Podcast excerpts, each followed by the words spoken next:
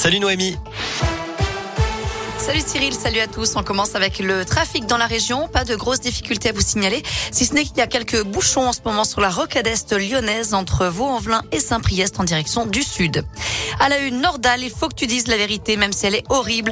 Au deuxième jour du procès de Nordal Lelandais aux assises de l'Isère, l'un de ses anciens amis l'a supplié de tout raconter pour Maëlys, la petite fille de 8 ans qu'il est accusé d'avoir tué, et pour sa famille. La cour continue aujourd'hui d'examiner la personnalité de Nordal Lelandais. Une ex-petite amie a témoigné ce matin évoquant un homme jaloux, colérique, menaçant, qui ne respecte pas les femmes.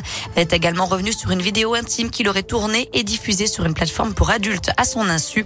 Quant au frère de l'accusé, avait refusé de venir témoigner dans un premier temps, il est attendu à la barre cet après-midi. Les agents de Pôle emploi dans la rue aujourd'hui, jour de mobilisation partout en France pour dénoncer la dégradation de leurs conditions de travail et réclamer des hausses de salaire. Un rassemblement a eu lieu ce matin devant le siège régional à Lyon. Autre manif, celle des personnels du secteur social et médico-social. Ils se sont rassemblés ce matin à Clermont et Saint-Etienne. Une autre mobilisation est prévue dans une heure à Bourg avec un défilé jusqu'à l'ARS.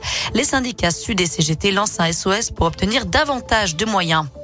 Ils étaient surnommés Bonnie and Clyde par les enquêteurs. Un homme de 22 ans et sa petite amie de 15 ans ont été mis en examen hier soir dans la Loire.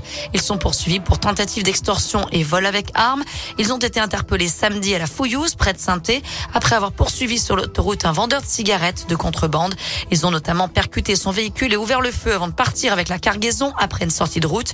Une semaine plus tôt, ils avaient essayé de voler un véhicule, une voiture de marque à Feur, en tirant sur son propriétaire sans l'atteindre.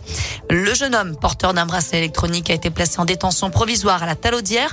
Elle a été remise en liberté dans un foyer sous contrôle judiciaire. Dans le reste de l'actu en France, non pas une, mais deux enquêtes ouvertes contre le groupe Orpea, leader européen des maisons de retraite. Une enquête administrative, une autre financière. Le directeur général France doit être reçu aujourd'hui par la ministre chargée de l'autonomie des personnes âgées, Brigitte Bourguignon. Ça fait suite aux révélations d'un livre mettant en cause les mauvaises pratiques et les mauvais traitements des résidents pour renforcer la rentabilité du groupe. Un mot de foot pour terminer et séance du rattrapage ce soir pour l'OL et l'OM.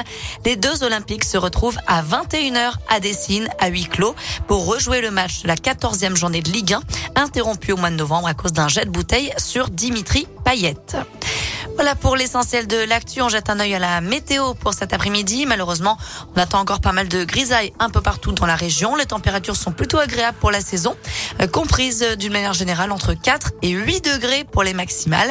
Mais attention, en soirée, on pourra à nouveau, avoir quelques flocons sur les reliefs et des brouillards givrants en pleine. Prudence donc sur les routes. Merci.